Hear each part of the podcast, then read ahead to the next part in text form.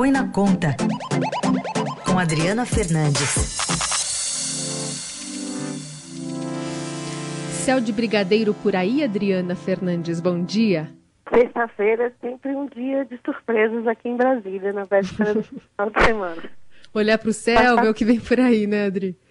Vamos aguardar. Vamos falar então sobre esse impasse que está, na verdade, no fim da, da, da outra ponta ali, é, atrapalhando e prejudicando muitos brasileiros, né? Um milhão de brasileiros aguardando uma perícia para receber um benefício social, enquanto segue o impasse, né? Entre peritos e o INSS. Sim, uma guerra de bastidores Carol, que envolve troca de acusações, ameaças e uma batalha jurídica eh, de protocolos a serem seguidos para o retorno eh, da perícia, da perícia presencial, né, pelos médicos da Previdência. Então é uma disputa, uma disputa que está colocando em, em, em situação de impasse é, esses, esses é, segurados né, do INSS que buscam, né, aguardam uma perícia para receber seu, é, seu benefício. O, o Estadão, é, uma reportagem que eu apurei, é, informa que o, toda a cúpula da Subsecretaria de Perícia Médica será exonerada nos próximos dias é, por conta dessa disputa o governo acusa é, a subsecretaria de compactuar com o movimento que eles avaliam é, de barrar o retorno dos médicos ao atendimento presencial. A Associação Nacional dos Peritos resiste a retomar os trabalhos sobre a alegação de falta das condições sanitárias contra a Covid. O governo diz que entre 500 e 600 agências estão fora do plano de abertura e que todos os protocolos foram seguidos é, para a abertura é, das agências. Então a gente está vendo aí até mesmo uma guerra de protocolos, do que foi atendido ou não. Até, Carol e Heisen, uma régua acrílica é motivo de discussão, uma régua de discussão para o retorno dos, dos peritos. E tem alguma perspectiva nessa queda de braço aí do, eles voltarem? Porque tem a determinação e tem, acho que, determinação até de desconto, né? Sim, corte, corte de, de ponto dos peritos que não voltarem e, inclusive, é, a abertura, o governo diz que é, se não voltarem, há condições sim de abrir um processo administrativo contra os servidores, os, os peritos que são médicos é, do, do serviço público brasileiro.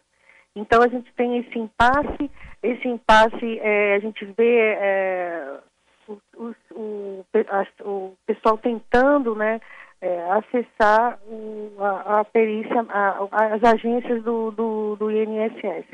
E, e, um drama, né? Um drama vivido, mais um drama, Heisen, vivido pela população brasileira na, na pandemia da Covid da Covid-19.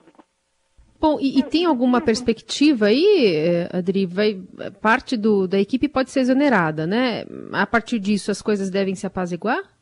A cúpula vai ser exonerada e o governo vai endurecer e, e acredita que os peritos vão retornar é, ao trabalho, entende que é um movimento grevista e os peritos estão, alegam questões de segurança é, para o retorno ao ao, ao trabalho. Então, é, é, é difícil nesse momento é, saber é, como se dá, mas o, se dará né, o, o, o, impasse.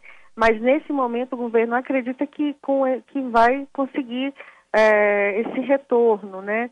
E diz que foram mais de quatro, quatro meses negociando a volta e o comprando os equipamentos de proteção e esse está essa disputa continua né, de cada agência que vai ser aberta sobre o checklist. É um checklist, Carol, do que tem, que, do que tem ou não tem. Né? É, tem, uma, tem uma cobrança, por exemplo, vou dar um exemplo para vocês, Heisen, Carol, de, da escadinha, né?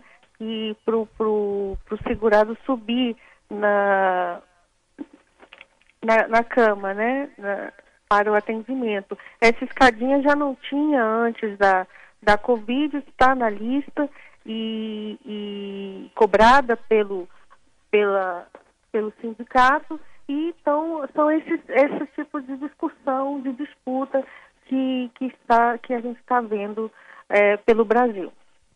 Adri, só para lembrar, porque antes da, da pandemia já estava mal o INSS, tinha uma fila imensa lá, até uma chamada de, se eu não me engano, de militares, né, inativos para atenderem lá os beneficiários.